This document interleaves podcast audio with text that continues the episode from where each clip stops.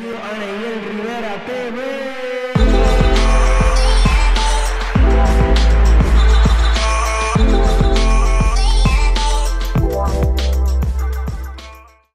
Bienvenidos mi gente a otro episodio más de Neyel Rivera TV. Estamos felices y contentos de lo que Dios sigue haciendo a través de cada uno de los videos y de todas las entrevistas y de todo lo que está pasando en el canal.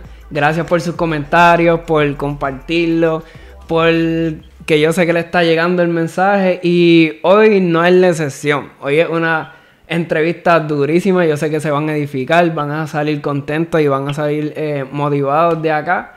Y hoy está con nosotros nada más y nada menos que Shamay. Faltan los aplausos ahí. Mira, este... hola, saluditos. Qué bueno, gracias por tenerme acá, de verdad. Me, me siento bien feliz. No, hablando de verdad, este, hace, hace un como tres semanas yo creo que estamos planeando esto. Pero nada, eso, eso es parte de nuestra vida ajetreada y de adulto. no, no tenemos la culpa de crecer. Quiero, quiero volver a ser niño otra vez. Literal. A correr bicicleta, mojarme en la lluvia, por favor. Ay, sí. Tirarnos por la no sé si tú lo hacías, tirarnos por la cuestita de la marquesina con jabón y agua. la marquesina en mi casa tenía losa y nosotros le echábamos líquido de fregar y agua y nos tirábamos. De verdad. ¿Y te llegaste a pelar o no te pelaste nunca? Uh, chacho, tenía las piernas llenas de moretones ahí en, la, en el huequito del frente de la, de la, de la pierna, pero los mejores tiempos. No, y estaba, o sea, sé que tienes cuatro hermanos, eso debió haber sido súper divertido porque es con dos y uno vacila, imagínate cuatro muchachitos tirándose ahí por toda la... Éramos, somos conmigo somos cuatro y sí, era, y son dos varones y somos dos nenas y de verdad que, uy, sí, este, era, todos los días era una diversión, no había, no habría break para aburrirse. Ocurrencias ocurrencias brutales. No, y, ni para aburrirse ustedes ni tu mamá para poder estar despistada, tú sabes, ya siempre tenía que estar alerta de que ninguno de ustedes se fuera a caer. Exacto. Ay, sí. ¿De qué, ¿De qué puerto de Puerto Rico eres? Pues mira, yo soy original de, eh, o sea, nací en Caguas, en un hospital en, ay, perdón, nací en un hospital, estamos en, bueno, no estamos, como salga la entrevista en vivo, pero ahora mismo estamos en vivo. Exacto. y yo estoy aquí, tú sabes, como que manejando, manejando mi stand improvisado. Ya. Ok, este, yo soy, yo nací en Caguas, pero me crié en Sidra. Ok. Sidra es un pueblo que existe en Puerto Rico. para los que, para los que dicen, ¿Dónde es este, eso? es un pueblo que existe y, es, precioso. Le, llaman la ciudad de la eterna primavera y es bello, es, un clima riquísimo y es un pueblo bien especial. Este, así que me crié allá. Eh, en Sidra me congrego en Calle y vivo en Juncos. así que es como que actualmente, pero básicamente hasta hasta antes de salir de mi casa con mi traje de novia en, de Sidra. Así que, prácticamente toda tu vida la viviste allá. Prácticamente. Volviendo un poco. De campito, de campito. no, el campo es lo mejor. Yo soy de Dorado acá. Y mi mamá es natural de Utuado. Y cada vez que nosotros vamos para allá, a mí me encanta eso por allá. Ya, sí, no. Y, es como si tú estuvieras como en otro país o algo así. Sí, no, brutal. Volviendo, volviendo un poquito atrás en el tiempo, yo tenía una pregunta bien eh, peculiar y yo no sé si te la han hecho, pero es, este, ¿de dónde sale Chamay? Sea, Chamay es tu nombre real o es como que, tú sabes, ahora, pues por los artistas eh, de reggaetón y música urbana, pues utilizan eh, apodos y estas cosas o te decían así de niña. ¿De dónde sale ese nombre tuyo?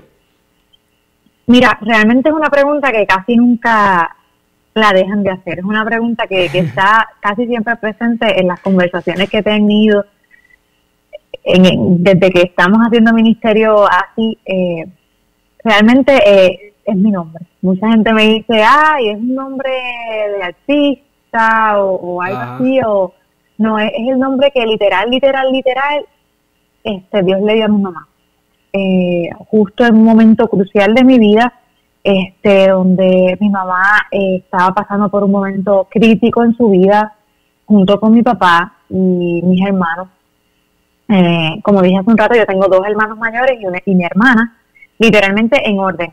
Los dos mayores son varones y luego mi hermana antes que yo y luego yo, que soy la más pequeña. Eh, en el momento en que mi mamá queda embarazada de mí, este, mi hermana mayor tenía apenas siete meses más o menos de nacida.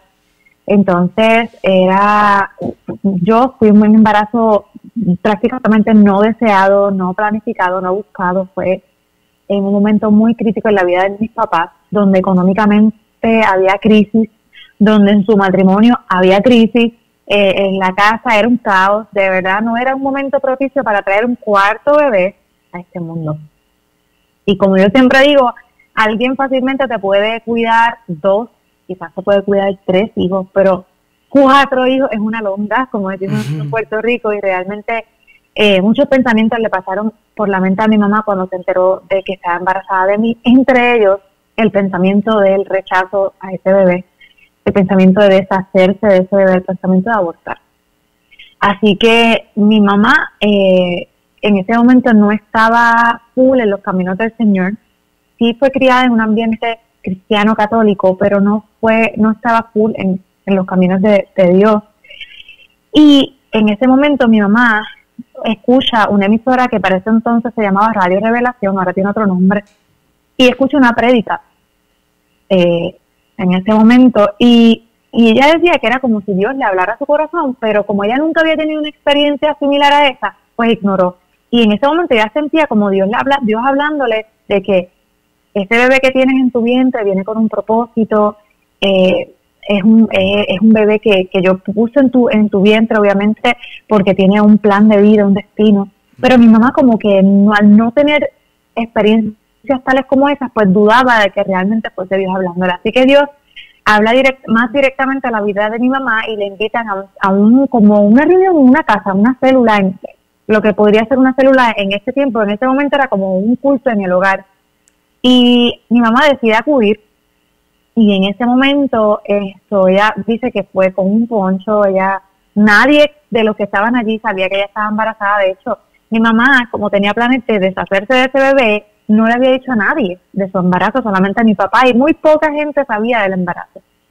Así que cuando ella acude a ese servicio en el hogar, ese culto en el hogar, Dios interrumpe literalmente el culto. Estaban en el culto, Dios interrumpe y usa al pastor para hablarle a mi mamá y decirle, tú que estás ahí sentada, que estás embarazada, mi mamá al decirle que estaba embarazada se quedó en shock, él, porque nadie sabía, mi mamá nunca había tenido una experiencia, digamos, profética y tenía un poncho, un abrigo bien ancho que no se le notaba, apenas mi mamá se había enterado que estaba embarazada, así que no tenía ni dos meses de embarazo. Le dice, estás embarazada y estás embarazada de una niña, así que más en shock se quedó mi mamá porque Dios le estaba mostrando el sexo de, de ese bebé, que era una niña. Dijo, y sobre esa niña hay un propósito de darme a conocer a, las naciones a través de su voz. Era lo que mi mamá había venido sintiendo a través de, la radio y diferentes experiencias dentro de sí, Dios hablándole, este bebé tiene propósito, este bebé tiene destino. Pero fue más directo. Eh, hay un propósito con este esta niña de darme a conocer con su voz a través de las naciones. Y le dijo, le he puesto nombre, se va a llamar Chamay. Así que de ahí viene mi nombre, donde Dios le habla a mi mamá, este, se va a llamar Chamay, que significa presencia de Dios. La mira a los ojos y le dice, no vas a deshacerte de ese bebé, no vas a abortar. Y para mi mamá fue bien impactante tener ese tipo de experiencia con Dios de manera tan directa, donde ella decía, nadie me conoce aquí. O sea, esto viene de Dios, porque aquí nadie me conoce. Así que ese día pasaron dos cosas. Mi mamá se enamora de ese bebé que cargaba en su vientre, decide por la vida. Y número dos, le entrega su corazón al Señor Jesucristo hasta el sol de hoy. Mi mamá, una guerrera de, oración, de fe, incansable y literal, yo estoy aquí hablando contigo es por la pura gracia del Señor. Tú sabes, Él me salvó la vida. En el madero me salvó la vida esa tarde en esa sala, donde yo pude haber terminado quizás en un zapacón, o donde yo pude haber terminado quizás en, en, en una sala de emergencia de un hospital muerta, ensangrentada. Esto, Dios salvó mi vida. Y realmente yo se la debo a Él. O sea, yo le debo mi vida. Yo no, yo no me imagino hacer otra cosa que no sea dedicar lo que quizás sea buena, porque el único bueno y perfecto es Él, pero lo que quizás yo entiendo que puedo ser buena en algo, este, no tengo de otra que, que dárselo a Él. Estoy en deuda.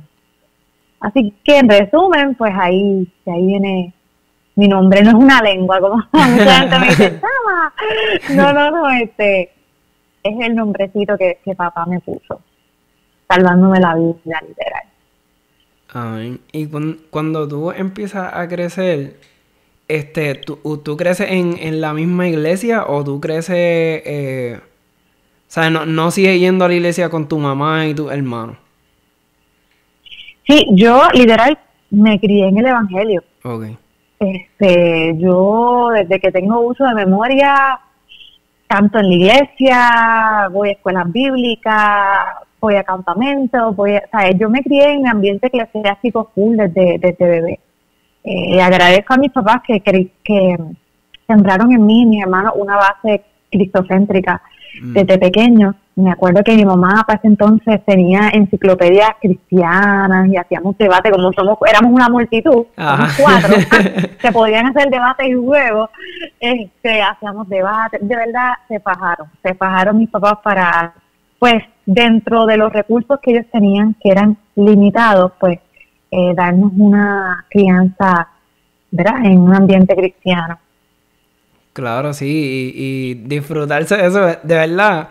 Yo tengo, eh, tengo una hermana y no me imagino cómo debe haber sido cuatro niños en la casa, ¿sabes? Y para colmo, era como que cama literal en un cuarto para mis hermanos, cama literal en un cuarto para mi hermana. O sea, estábamos literal juntos, juntos, juntos, amogollados, como decimos en Puerto Rico.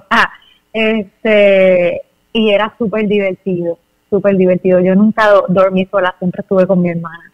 Tenía que ser un campamento eterno eterno. Literal, hacíamos campamentos dentro del cuarto, hacíamos pijamadas, comprábamos dulces, nos dividíamos. Ay, no, de cuento no terminamos. Ay, no, sí, una aventura. Entonces, cuando vas creciendo, este, tú sabes que en la, en la adolescencia comienza uno como a tener, este, a veces, qué sé yo, complejos bobos que uno le da al adolescente y todas estas cosas que uno va enfrentando ahí en ¿Verdad? Por, dicen que es por la edad, pero no sé. todos, todos pasamos por ahí. Este, ¿Te llegó a dar como que esa, esa pesadez por, lo que había pasado de, ti cuando pequeña? O sea, ¿cómo te... ¿Tu mamá te contó toda esa experiencia? ¿O cómo te enteras que, tu mamá pues como que eh, iba a a abortarte y todo esto y, después, ¿verdad? Conoce a Cristo. ¿Cómo te enteras de toda esa historia y, influye eso en tu adolescencia? Mira, eh, sí, yo, yo crecí con muchísimas lagunas, pero muchísimas lagunas en mi estima, en mi, en mi identidad. Yo crecí muy dependiente de, de la aprobación de la gente. Yo era eh, yo necesitaba la, la, palmadita, que alguien me dijera que estaba bien, que me veía bien, que lo estaba haciendo bien. Y tenía todo el tiempo como que mi estima bajita. Y yo tenía todo el tiempo una lucha conmigo misma. Y yo me ponía a hacer cosas buenas para llamar la atención de mis papás, para decirles, hey, aquí estoy, hey, mírenme. Este, pero yo no sabía por qué yo tenía esa necesidad tan grande en mí. Esto, un vacío, obviamente sí, buscaba a Dios, pero era como que todavía no lo conocía, literalmente como mi papá full, porque eh, dentro del transcurso de mi crecimiento, al no ser una niña buscada y deseada, esto, ¿qué te digo? Mira, después de mi, mis padres tener mis dos hermanos, eh, llega la nena que tanto anhelaban. O sea, cuando una familia tiene varón, varón, varón, este, ¿qué están buscando? Que pues queremos una nena para cerrar fábrica. Así que literalmente mi hermana era la nena anhelada que le llegó a sus vidas y que ya se acabó, ya no hay más, ya no va a haber más fábricas de bebés, se cierra esto. De repente llego yo un extra, un bonus track que no, que no hace falta, ¿me entiendes? Y se oye cruel, pero it is what it is, o sea, así era la cosa y realmente pues yo crecí con todo eso y aunque mis papás eh, dentro de lo que pudieron pues sea, me tuvieron y, dentro de lo que pudieron pues me amaron y, me mostraron amor, sí crecí con muchas lagunas. De hecho, mi papá cometió muchísimos errores en particular y de los cuales él y yo ya sanamos y superamos. Y era de que él tenía una preferencia entre mi hermana y yo y era algo muy notable. Entonces yo era como que la última, como que la menos vista, esto, la rezagada, así que crecí siendo una, una joven muy eh, necesitada de atención y a la misma vez muy eh, seca. Eh, como no recibía cariño y amor, crecí siendo muy seca. Eso de estar dando abrazos y ser muy cariñosa ah. no me nacía, no me, no me salía.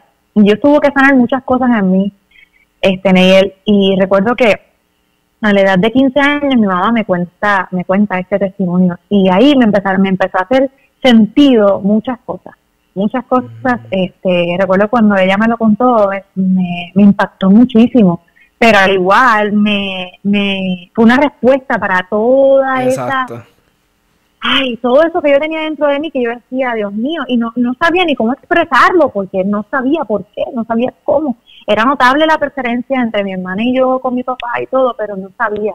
A mis 18 años mi papá me pide perdón, me lleva a un estacionamiento de una de los, un restaurante allá en Sidra, que se come súper bueno. y cuando estábamos en el parking, él me dice, tengo que decirte algo, y papá empieza a llorar, lo cual no es muy común en él en ese momento, y me empieza a pedir perdón, y me empieza a pedir perdón porque él sabía que él había tenido preferencia, él sabía que él no había sido conmigo como yo me merecía, etcétera.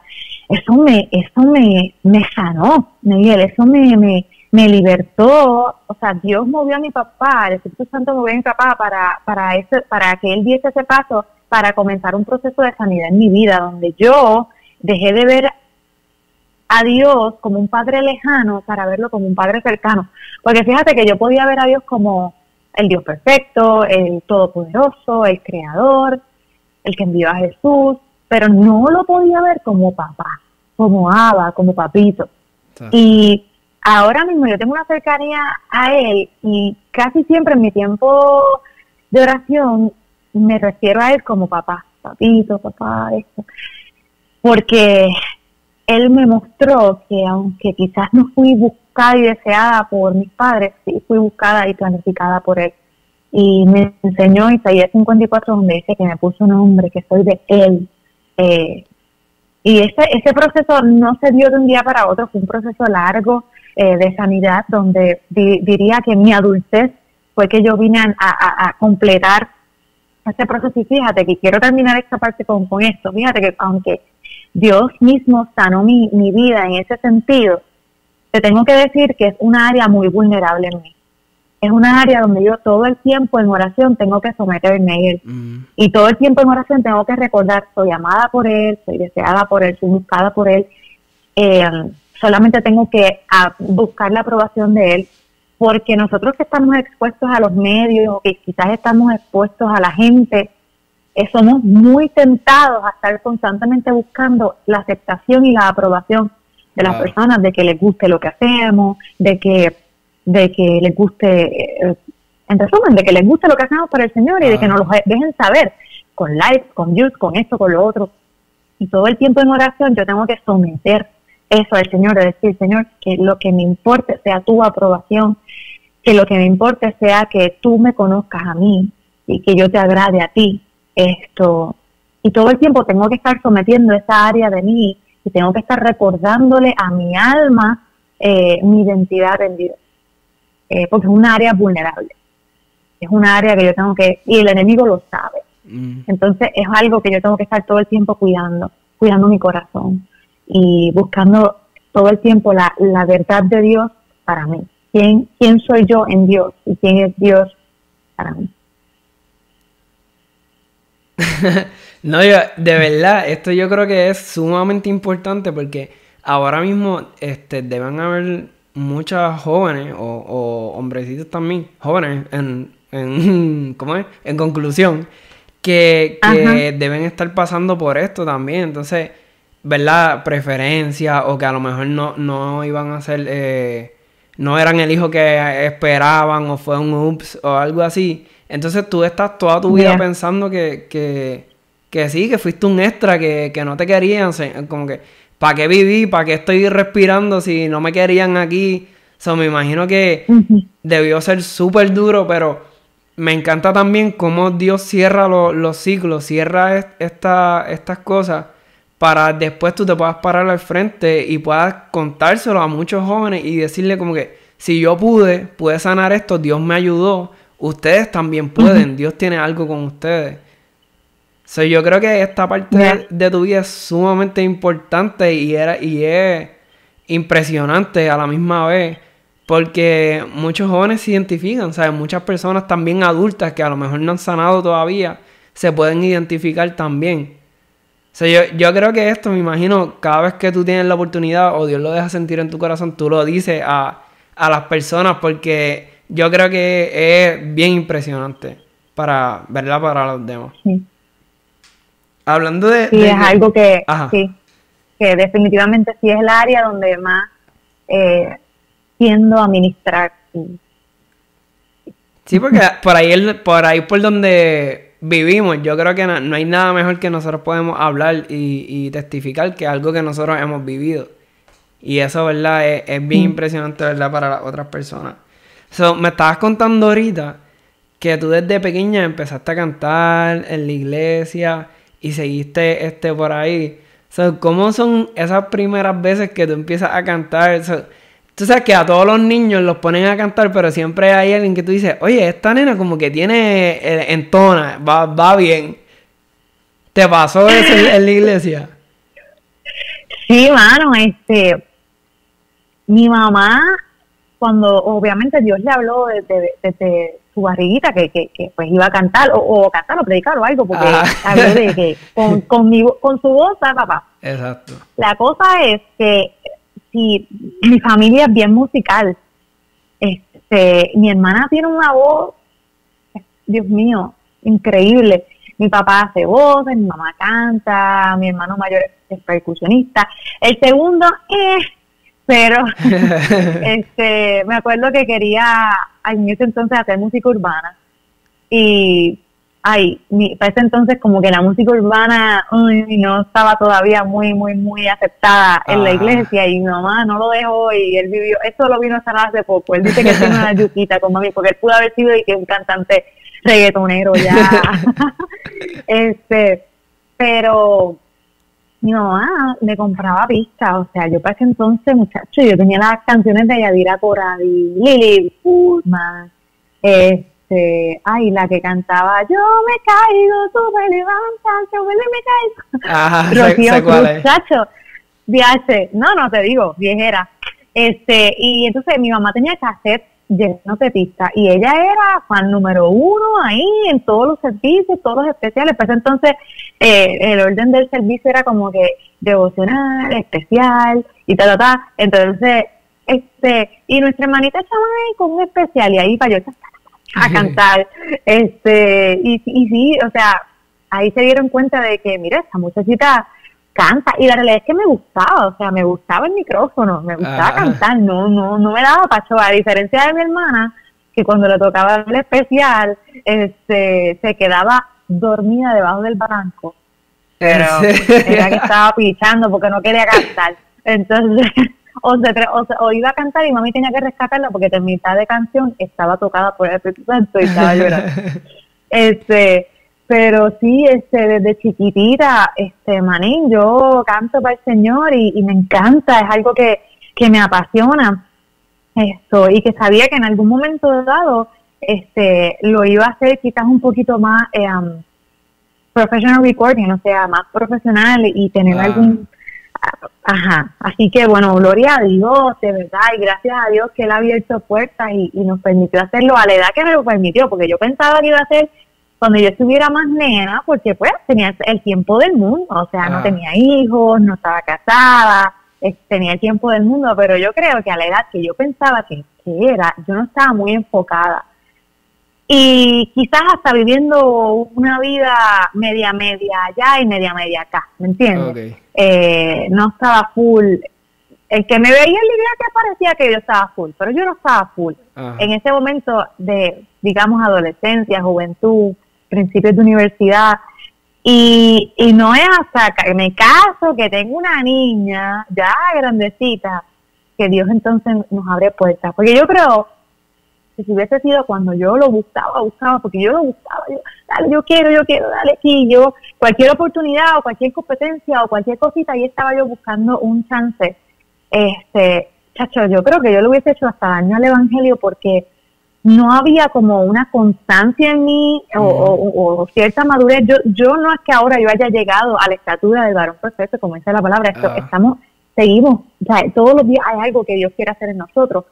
Pero en ese momento yo no estaba definitivamente lista. Así que no es hasta que estoy más ocupada, casada, con hija, que entonces um, Dios pone los recursos y, abre las puertas para que podamos entonces hacerlo. Y en ese mientras yo siempre serví en mi iglesia local y todavía sirvo en mi iglesia local. Yo creo mucho en eso. Yo no, yo creo que no podemos dar por ahí eh, si primero no recibimos. O sea, yo creo mucho en las coberturas espirituales y yo creo mucho en que en, tu Jerusalén, ¿me entiendes? Tú, tú tienes que desbordarte en tu casa espiritual, porque es tu casa. Entonces, pues siempre he servido en la iglesia local, pero no fue como hasta el 2017 que entonces lo hicimos un poquito más outdoor, más profesional, con producción y toda esa cosa. Sí, ahí es que sacas tu, tu primer tema que fue inconmovible. Ah, yo sí. ¿Cómo olvidar? Eso, esos primeros temas tienen historia, ¿sabes? Increíble, ¿sabes? Siempre me gusta hablar de ese primer tema porque ahí es como que el tema que tú estabas nervioso o a lo mejor tenías planificado algo y salió otra cosa. So, cuéntanos todo lo que pasó para, para ese tema. Primero, te tengo que decir que aprendimos a hacer planes con esta, esta, esta primera producción porque eh, vendimos planes. Bueno, tú no sabes, yo digo, la gente a veces ve cómo es velo de ahora, pero no ve los inicios. Y yo no tengo vergüenza, realmente no me da, no me da en contar este, lo, los inicios, hasta planes vendimos y, y la, la misma vez dimos la mano de Dios orando. Recuerdo que en ese momento a veces íbamos a diferentes iglesias a ministrar y Dios tocaba pastores y gente que decía, mira, aquí tienes este sobre que es para imprimir los discos, aquí tienes esto que es para el arte, aquí y literalmente vimos la mano, literal, la mano de Dios. O sea, yo no tuve que dejar de pagar la luz, ni el agua, ni nada, porque Dios puso todo ahí. Este, y sí, o sea, esta primera producción fue bien, bien especial. De hecho, este, tengo que darle gracias, muchas gracias a Miguel, Miguel Rivera, porque él él prácticamente donó los arreglos musicales. Este, y yo siempre estaré eternamente agradecida de este muchacho talentoso, pero full. Él fue quien produjo Incomovible y realmente ese primer disco para mí es, es mi bebé, siempre lo será. Quizás este, el que lo oye dice, mucho pero esto está medio rockeado, esto está medio ah. o whatever. Quizás poco a poco fuimos como que un poquito, tú sabes, suavizando más la cosa, pero esto para mí es súper especial. Yo todavía canto esos temas, este, para mí siguen siendo súper especiales y, y sí, este, esta primera producción tiene mucho sudor, mucho, mucho, mucha historia que contar. Este, Incomovible nació, yo la escribí guiando en un tapón de camino hacia mi casa y literalmente nació eh, todo, o sea, yo nunca he escrito una canción tan fácil como Incomovible. Y te lo puede decir ya el Román. O sea, yo he escrito con Yadiel y, y hemos estado, por ejemplo, para escribir Aliento, que fue con Darien González, estuvimos dos ah. días para escribir Aliento. En Conmovible yo le escribí prácticamente, salió en 15 minutos. Sea, yo nunca había escrito un tema tan rápido como ese. O sea, me lo dio Dios, o sea, se cantó en el cielo y luego yo lo canté acá en la tierra, literal. Este, es mi, esta producción de verdad que es muy especial por muchas razones. Eh, estaríamos aquí toda la entrevista hablando de eso, pero súper especial. Sí, es, increíble. Yo creo que los comienzos es lo más lo más importante y lo más que uno como que añora, tú dices, diadre, me recuerdo este día. Claro, porque es que te cuesta tanto, es, es mucho el, esfuerzo. Sí, no, de verdad son, son increíbles. Yo quisiera como que volver para atrás y volver a verlo y ver las fotos da como que ese, ese, tuki tuki en el corazón de wow, y uno se lo disfruta un montón.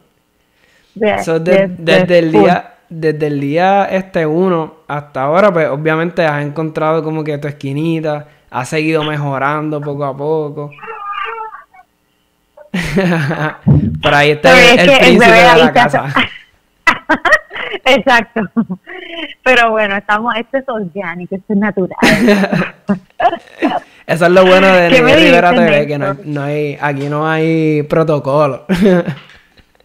no, yo me siento en casa. que poco a poco ha seguido, dicho? Que poco a poco ha seguido mejorando, o sea, buscando tu esquinita y buscando este, ¿verdad? También cómo va sonando la música, porque uno tiene que acoplarse y adaptarse un poco a lo que está sonando sin, sin perder la identidad, este, ¿verdad? Tuya. Seguir sonando tú, pero, ¿verdad? Seguir sonando... Nada, los que están en la industria van a entender lo que, lo que quiero decir.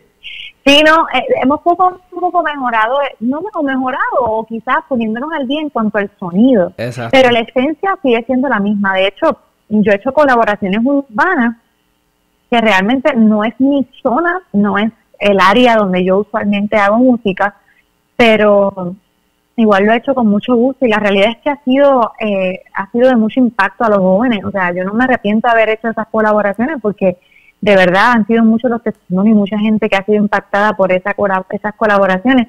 Pero sí, evidentemente hemos, hemos poco a poco hemos ido mejorando el sonido, aunque la esencia es la misma. Yo siento muy fuertemente que el llamado que Dios ha puesto en mi vida es um, hacer música que levante su nombre en alto y que redirija la, la atención de la gente de la congregación al Padre y que produzca y provoque um, una respuesta de adoración. So, yo me considero que esa es la zona por la que yo me muevo, pero sí, definitivamente uno va poco a poco mejorando el sonido y tratando de estar al día. Cosa este dura, ¿verdad? Porque todo el tiempo como que sigue cambiando y sigue este haciendo sonidos diferentes y eso, pero hubo un momento, sí, hay tanta variedad. Hubo un momento que este yo creo que ahí yo yo como que te empecé a seguir, no me recuerdo si, es que estoy tratando de pensar, no me recuerdo muy bien, pero fue un, un, momento que tú fuiste a, al Choli y creo que fue con Jaime Barceló, si no me equivoco. Ah, sí. ¿cómo, Fue, ¿Cómo fue esa experiencia allá? ¿O ya estabas curada de espanto? Prohibido. Prohibido olvidar.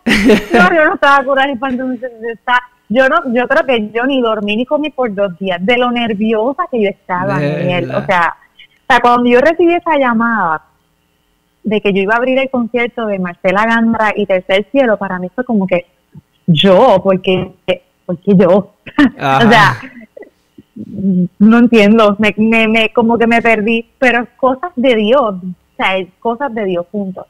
Así que cuando yo recibí esa llamada, para mí fue sumamente impactante. Para ese entonces ya estábamos con Restauración, que fue con ah. mi hermano Jaime Barceló. Entonces, pues la cantamos allí, yo creo que cantamos en Conmovible también, este, y otra más, no me acuerdo, y fue con banda en vivo, con los muchachos. Para mí fue una experiencia sumamente enriquecedora, pero inmerecida totalmente. O sea, yo siento que yo estaba muy rookie para treparme ahí en, mm. ¿verdad? Con, con estos ministros, que es que a veces uno también, como que, ay, uno está en chango, uno dice, ay, cuando realmente Dios nos ve a todos, you know, same. Exacto. Pero, este, pues, uno, uno tiene que, o sea, yo, yo respeto los ministerios de estas personas y yo digo, son ministerios tan trascendentales y han logrado tantas cosas, o sea, que yo hago aquí, sea, gracias Señor, gracias por la oportunidad y realmente es una experiencia bien preciosa. O sea, yo te digo que estar eternamente agradecida por la oportunidad que Dios me dio de poder ministrar allí corazones. De hecho, allí, eh, después de allí recibí mensajes de gente que, que, que, nunca había escuchado, por ejemplo, el tema de restauración y que estaban atravesando situaciones en sus matrimonios, con sus hijos y que, y que les tocó mucho y que de ahí en adelante esa canción se convirtió en un himno eh, en sus vidas, en sus casas. O sea que realmente pues, pues hubo propósito de nosotros haber estado allí y, mano, súper agradecida por esa gran oportunidad. Hoy. Sí, o sea, me imagino ya inolvidable, pues o sea, nunca vamos a poder olvidar eso. Porque es, bueno, o sea, es uno ir de, de a ver un concierto o a, o a ver cualquier cosa que sea allá y uno se lo disfruta y es como que, diatre, qué brutal. Imagínate tener que estar parada y ver todas las personas. Ya, tú dices, esto, esto, tengo que, tú sabes, es para Dios, pero tú dices, tengo que lucir bien, no me, no me puedo caer, no, no puedo hacer nada que... No, no, no, no, yo busqué que mi office fuera cómodo, todas estas cuestiones, porque yo dije, no me puede pasar nada. Este, pero igual lo disfrutamos muchísimo, este, eh, por ejemplo, los muchachos que me acompañaron, la mayoría era la primera vez también tocando allí, mi hermana, este, so, fue súper, fue épico, fue épico estar allí. Me estabas contando ahorita que es verdad, en los comienzos tuviste que vender flanes y hicieron un montón de cosas, ¿verdad? Para poder hacer su, su ¿verdad? La primera producción y eso es inolvidable. Pero ahora en este momento tú estás firmado con, una disquera, con Nain, si no me equivoco. Este, ¿cómo llega ese momento de, llegar a las manos de ellos? Sí, fue bien, fue bien épico también, fue bien random, debo decir, fue bien, fue bien extraño, pero súper especial. Mira, te voy a contar, yo creo que esto nunca lo he contado, así que, ¡pum! Primicia. Al canal de Miguel. este, mira, fue en un Expolit que yo fui para el año, creo que fue el 2018, Expolit 2018 en Miami. Estábamos allá y yo me, eh, nada, haciendo lo que normalmente se hace allá y uno de esos días fuimos a almorzar o mi esposo, no sé cómo fue la dinámica que chocamos con, con este muchacho, con, con Jesús y con Mota. Entonces ellos estaban allá porque Jesús eh, trabaja para inicialmente para una disquera que la disquera Nain es una ramificación de esta disquera que es la mamá, pero es secular, que se llama Rima. Entonces, este, ellos estaban allá porque Dios había puesto en el corazón de, de Jesús eh, como que empezar a hacer algo cristiano, algo para el Señor, con todos los recursos que él tenía. Eh, no sabía cómo lo iba a hacer, de hecho no había planes de que Naín existiera en ese momento, Naín no existía en ese momento, lo que había era rimas con un montón de cantantes urbanos y seculares, eh, que no voy a mencionar aquí, ah. pero este, muchísimo. Y entonces él, él eh, se había apartado y había vuelto a los caminos del Señor y él sentía, y Dios le había hablado proféticamente de que a través de rimas iba a, surgir, ¿verdad? Eh, apoyar o, algo para, la música cristiana, para el reino de Dios. Así que cuando ellos fueron para allá como para empezar a ver eh, cómo se mueve la cosa, en lo cristiano, en la música, y qué mejor que ir a Expolis para ver eso. Entonces ellos fueron allá y allí nos conocimos porque chocamos, eh, intercambiamos comunicación y, whatever.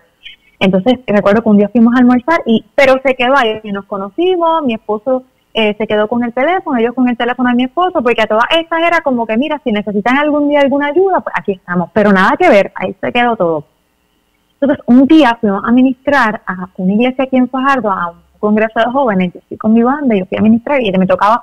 Eh, llevar una conferencia y también el tiempo de adoración. Así que ellos fueron, fueron nuevamente a, nada, fueron simplemente a, a, estar en, el evento, nada que mm. ver con, porque volvemos, Naín no existía. Cuando ellos están allí, él siente, Jesús siente de parte de Dios muy fuertemente de que él tenía que, que aportar o contribuir en mi ministerio. Pero en lo que él no sabía era que nosotros, tanto mi esposo como yo, estábamos orando para que Dios trajera gente que pudiera invertir, porque la realidad era que ya nosotros habíamos hecho una producción, pero estábamos como quien dice alargando y estirando lo más que podíamos esa producción, era un EP de seis canciones, porque la realidad era que ya no sabíamos cómo íbamos a, a, continuar.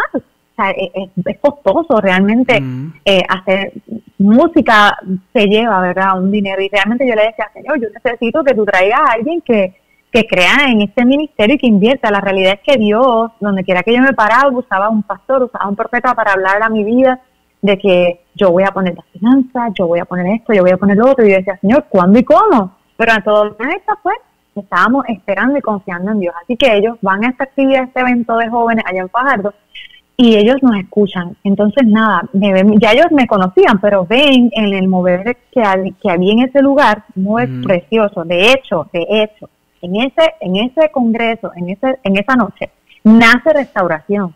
Nace el cántico espontáneo de restauración. Canto tu restauración, canto tu restauración, cada vez que veo tu mano. Allí, So, cuando eh, ellos escuchan eso, él saca un video de eso y Jesús dice, yo quiero, Chamay, que tú grabes ese tema y yo quiero hacerles un video. A todas estas, eh, eso salía de él personalmente, nada de contrato, nada de disquera, nada de label, nada de nada. Y nosotros pues, wow, qué brutal. Este, así que nace esta canción y nace eh, el mover de esa canción. Por el otro lado, nace eh, yo conocer a Jaime, porque nosotros empezamos, Jaime y yo empezamos a coincidir en diferentes eventos. Entonces empezamos a hacer una amistad bien bonita, mi esposo, yo con él y su familia. Y entonces yo empecé a darle mi música para recibir feedback. ¿Qué tú crees de esto, Jaime? ¿Qué tú crees de esto? Y él, wow, brutal, brutal, brutal, dándome el feedback. Pero lo que yo no sabía era que cuando yo le, enviara le enviaba esta canción, él me iba a decir a mí, yo me quiero montar en ese tema, yo, yo quiero estar en ese tema por su testimonio de vida y por muchas razones. Me ah. encantó. Este, así que él se monta en el tema, este, lo cual para mí fue una bendición porque ya parece entonces nosotros tenemos una relación de hermandad bien bonita, así que fue súper fácil hacer esa fusión. Y este, en ese momento se está dando esto con Jaime y a la misma vez se está dando esto de Jesús, este, querer invertir en nuestro ministerio. Así que trabajamos el tema, lo producimos, le hacemos el video y luego de que sale restauración, entonces surge esta conversación de yo firmar contrato con rimas primeramente. Nain no existía, así que yo me reúno con el director de RIMA, el CEO, el que, el, que manda, se llama Noah Assad. Y entonces yo tengo una reunión personal con él y todo. Eh, me siento súper honrada de haber tenido esa reunión con él porque Noah es una persona sumamente ocupada por muchísimas cosas que él hace. y que en ese momento él empieza a visualizar y ver la industria cristiana como una posible eh, área en la cual ellos querían invertir. Así que esto, nada, a todas estas la, la, la cuestión era con rima. Esto, ¿qué pasa? Cuando yo empiezo a orar, porque yo digo, Señor, sí, yo sé que tú, yo estaba orando por esto, pero yo necesito saber si esta es la puerta correcta. Así que yo empiezo a orar porque yo tenía un temor gigante de firmar con una disquera secular, un label secular. Yo decía, cuando la gente se entere que con la gente que yo estoy firmada y con y con toda la gente que canta aquí me van a mandar como guineo, me van a pelar, olvídate. Así que yo empiezo a orar y yo, Espíritu Santo, dirígeme esto. Esta puerta se abrió, pero yo necesito saber si esta puerta es tuya, porque no todas las puertas que se abren necesariamente son abiertas por Dios.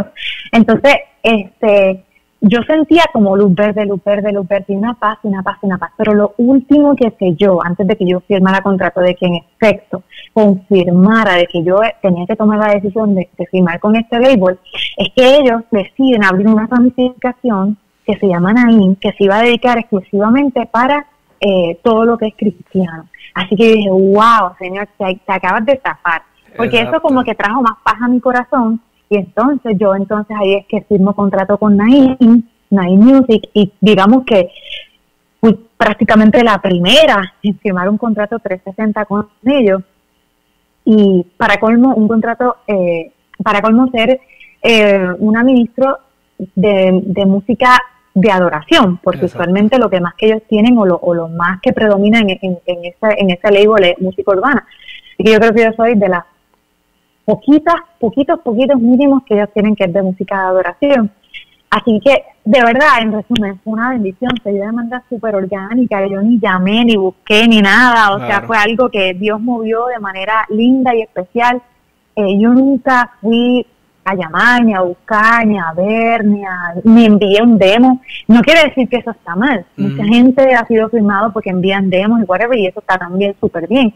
Pero en mi caso no fue así. En mi caso, Dios abrió las puertas literalmente. Esto, y, fue bien bonito la manera con que Dios lo hizo. Esto también, de manera de cómo convirtió una, un labor 100% secular para invertir y usar finanzas y recursos para el reino, para el avance del reino de Dios y ahí es que surge Nain y toda esa cosa. Así que exclusiva. ya aquí, si, si no lo sabían, ya aquí lo tienen, mira, completo y personalmente por chaval. Sí, sí, sí. No vayan por allá a buscar páginas ni inventar, que aquí tenemos lo que... Ajá.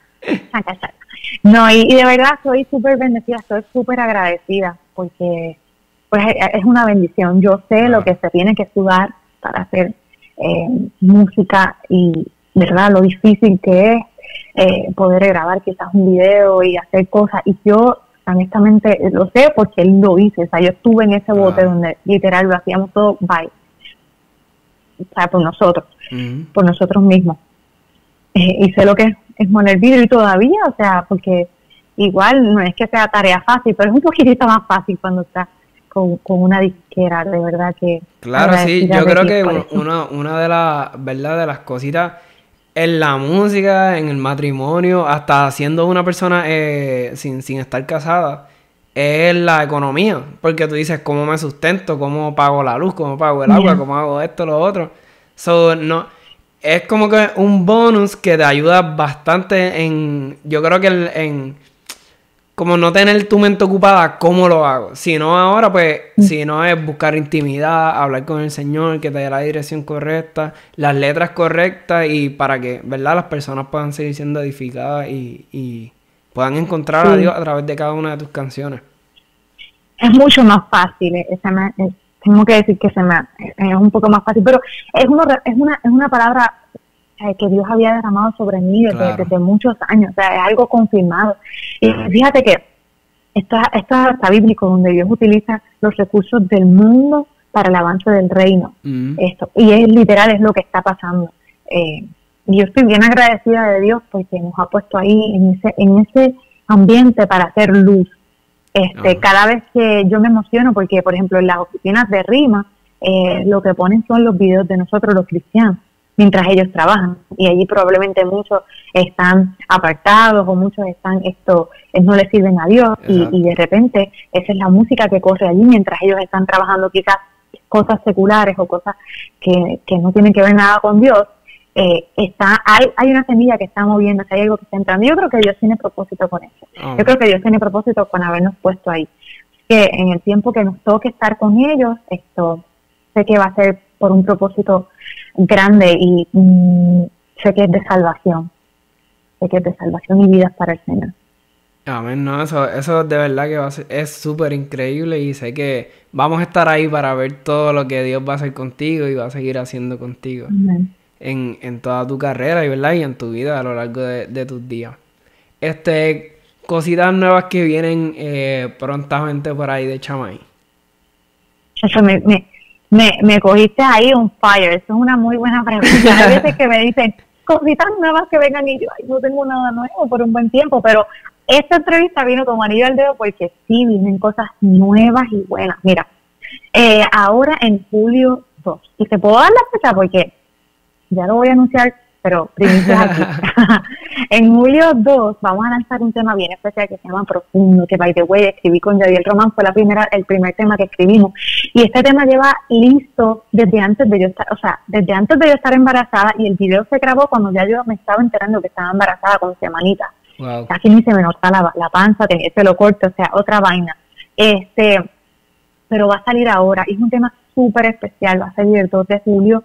Es parte de la producción de Mi Hogar, porque fíjate que nosotros con Mi Hogar eh, trabajamos algo, una dinámica bien diferente, y es que lanzamos los temas de poquito en poquito, como que lo estiramos, Y entonces todavía me quedan dos temas y un otro de esta producción. Así que ya esto va a salir ahora en julio con Profundo y luego otro tema que se llama Ofrenda de Amor.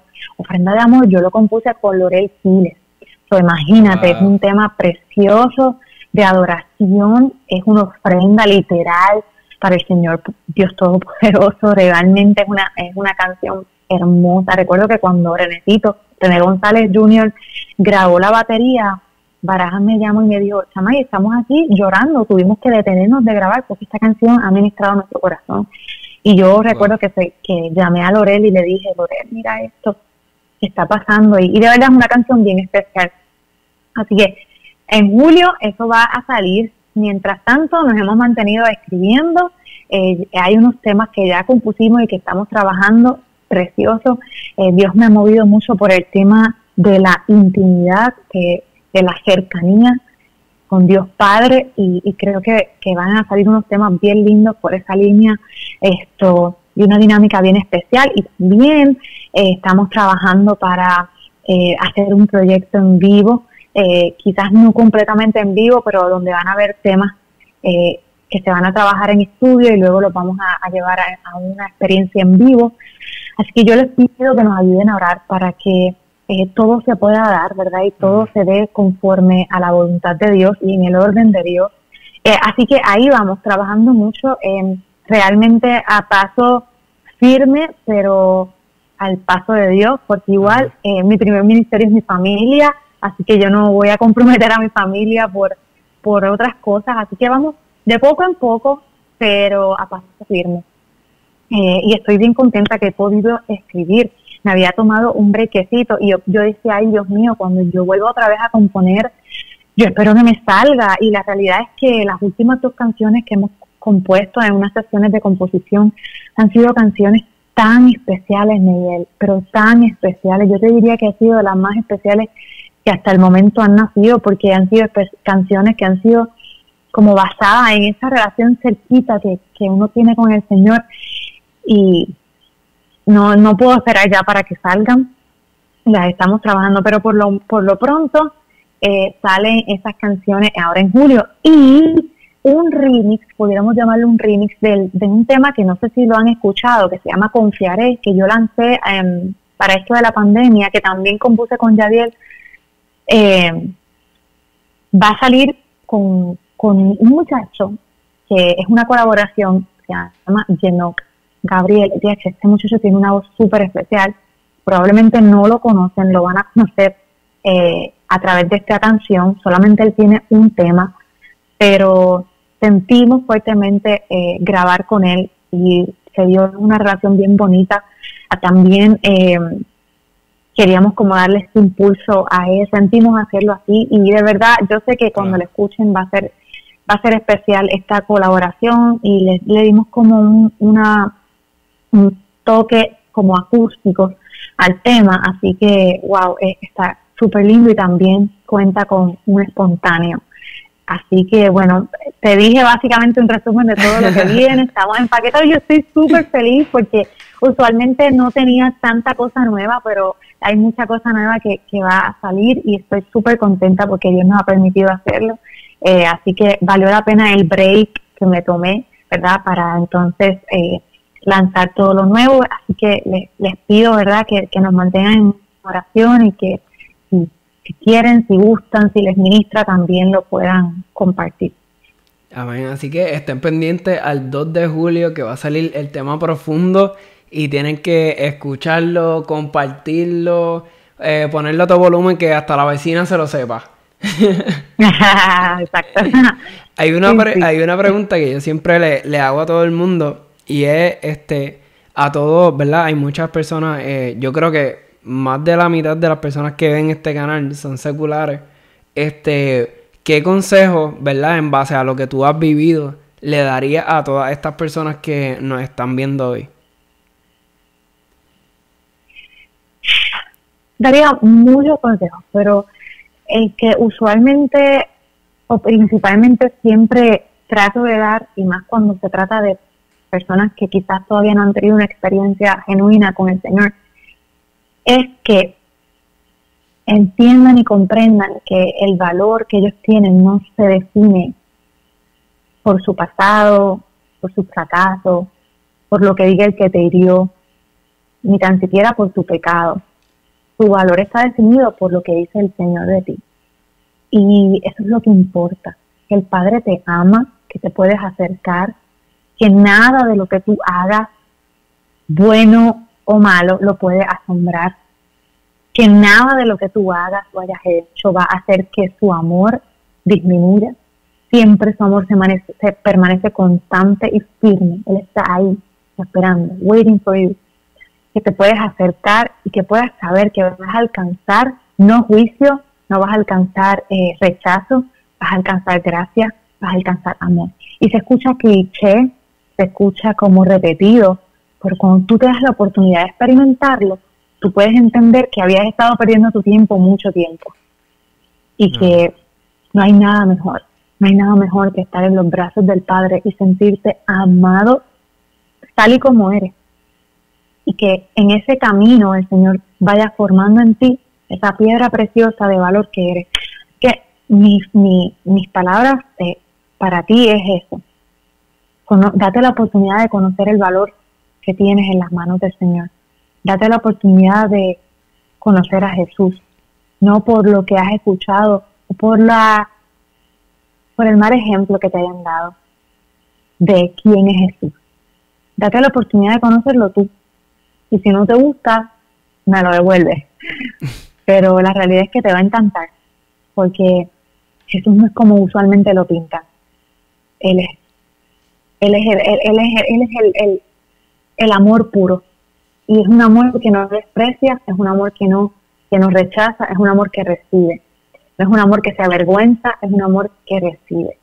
Y yo te digo que esa, esa, esa es la oportunidad que te debes de dar hoy. Te ha puesto nombre, tu valor, tu valor está en su boca. No eres fracasado porque hayas fracasado alguna vez. Simplemente eres amado y eres amado por él. Así que yo sé lo que es sentirte así, hundido, rechazado, despreciado, sin rumbo, constantemente esforzándote por buscar ser visto, ser aprobado, constantemente esforzándote por buscar llenar vacíos, buscando qué hacer y qué hacer y qué hacer y qué hacer, porque lo que te llena no te llena permanentemente. Pero cuando te das la oportunidad de conocer al Señor como tu exclusivo, realmente te vas a dar cuenta que habías estado perdiendo tu tiempo por mucho tiempo. Así que Jesús te ama, más de lo que te puedas imaginar. Así que. Amén. Yo creo que no, no voy a añadirle más a eso porque lo daño. Este, toda, ¿dónde podemos conseguirte? ¿En tus redes sociales, en YouTube? Claro, por, ¿qué te digo? YouTube, Instagram, Facebook. este, yo abrí un TikTok y los otros días entré para, como para ver y aprender y hasta se me bloqueó porque no lo uso, no lo he usado todavía, así que probablemente a lo mejor me, me encuentran por TikTok, pero no estoy muy activa tengo que ponerme al día.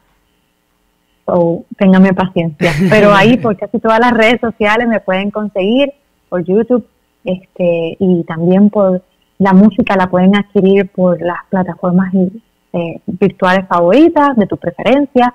Me puedes escribir también en privado. Yo soy, considero, ¿verdad? Ney, yo, Ney, yo, soy, yo considero que soy accesible, ¿verdad? sí. Este, ¿Verdad? Gracias. Yo, eh, yo misma contesto mis mensajes, a veces me tardo, pero estoy ahí siempre eh, contestando, así que si tienes alguna petición, si, si tienes algo que yo te pueda ayudar, me puedes escribir y ahí estamos con gusto para servir, porque de qué nos vale tener ministerio si no servimos. Mm. No, no, no es ministerio si no servimos. Así que ahí estamos para servir en lo que necesiten. Ahí están mis redes sociales, me puedes escribir y con gusto, pues, en lo que podamos, ahí estamos. Así que gracias por estar con nosotros. Estamos muy agradecidos de que puedas estar, ¿verdad? Este ratito acá con nosotros. Sé que pronto. Yo más, me la pasé súper. sé que pronto vas a estar acá en el estudio. con nosotros. Así que ahí sí vamos a tener que hacer algo bien chévere para cuando vengas para acá, porque ya va a ser otra dinámica. Cantamos y, de todo. Sí, ya tú verás. Voy a, voy a inventarme algo, voy a ponerme brainstorming, es que dicen. Para, para cuando vengas para acá hacer algo bien chévere y que las personas se lo disfruten y pues obvio nosotros acá también. Así que gracias por estar con nosotros, de verdad me lo disfruté, la pasé súper bien y nada, nos veremos por ahí prontito. Sí, gracias por el tiempito y bueno, que se repita. Bendiciones a toditos, les amo mucho. Así que gracias mi gente por estar acá en Rivera TV y nada, ustedes saben, nos vemos en la próxima. Bye.